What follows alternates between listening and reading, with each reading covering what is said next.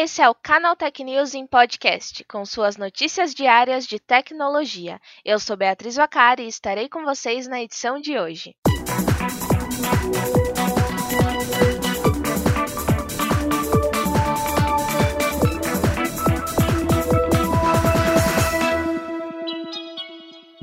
O governo de São Paulo anunciou a chegada das primeiras 120 mil doses da vacina Coronavac na capital. A informação veio em publicação oficial pelo perfil do Twitter do governo. Também pela rede social, as autoridades paulistas informaram que as vacinas já estão prontas, mas que ainda precisam de autorização da Anvisa para início das aplicações. A chegada da vacina acontece depois de semanas de pesquisas pelo Instituto Butantan em São Paulo. Os testes com a Coronavac chegaram a ser interrompidos pela Anvisa por falha de comunicação entre os dois órgãos, mas puderam ser retomados. Em sua fórmula, o imunizante é composto a partir de fragmentos do coronavírus inativados, ou seja, quando o vírus está morto. A imunização completa deve ser feita em duas doses. Atualmente, o Butantan tem acordo de aquisição de 46 milhões de doses da Coronavac. A Apple anunciou nessa semana que o Shazam ultrapassou a marca de 200 milhões de usuários ativos mensais. Os números consideram os utilizadores do aplicativo de reconhecimento de músicas para dispositivos Android e iOS, e não os pedidos feitos através da assistente virtual Siri. O Shazam foi adquirido pela maçã em 2017, mas teve sua compra concluída somente em 2018 por 400 milhões de dólares. Com ele, é possível encontrar o nome de qualquer música em segundos, além de escutar e adicionar playlists do Apple Music ou Spotify. Para comemorar a marca, a Apple lançou uma playlist com os maiores hits musicais que já passaram pelo Shazam. Em primeiro na lista está a música Dance Monkey, do Tones and I, identificada mais de 36 milhões de vezes no app. A lista também conta com hits como Thinking Out Loud, do cantor Ed Sheeran, Wake Me Up, do Avicii e Let Her Go, do Passenger. De acordo com dados da empresa Shazam Entertainment, em 2014, a tecnologia de reconhecimento do Shazam já havia sido usada para identificar 15 bilhões de canções. Em setembro desse ano, a Apple integrou o Shazam à central de controle do iPhone, permitindo identificar músicas de maneira mais rápida e fácil.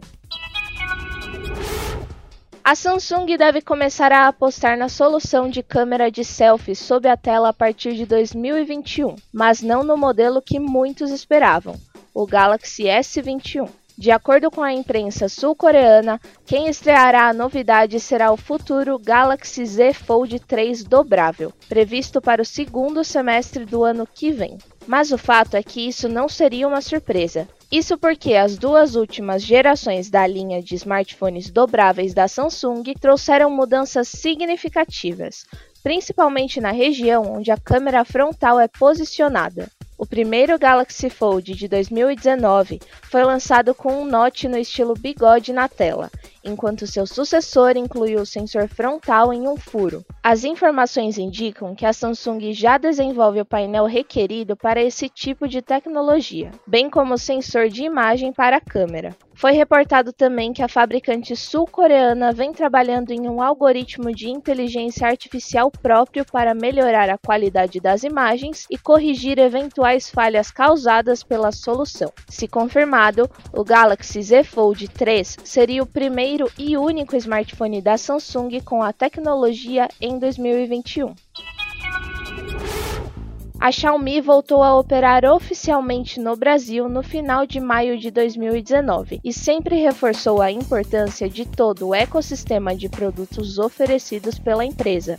Ao que parece, essa estratégia vai ganhar ainda mais corpo em breve, com o lançamento de um alto-falante inteligente no país. O Mi Smart Speaker foi homologado na Anatel, com a documentação publicada em 10 de novembro. Não há nenhum registro com o nome comercial do produto, mas é fácil fazer a busca pelo modelo L09G, que consta no banco de dados da agência. O dispositivo tem suporte a comandos de voz do Google Assistente e conta com conexão Wi-Fi Dual Band, ou seja, conecta-se a redes de 2,4 GHz e 5 GHz, além do Bluetooth. Ele também tem compatibilidade com o sistema Chromecast para reproduzir áudio. Além dos comandos de voz, o Mi Smart Speaker inclui botões capacitivos na parte superior.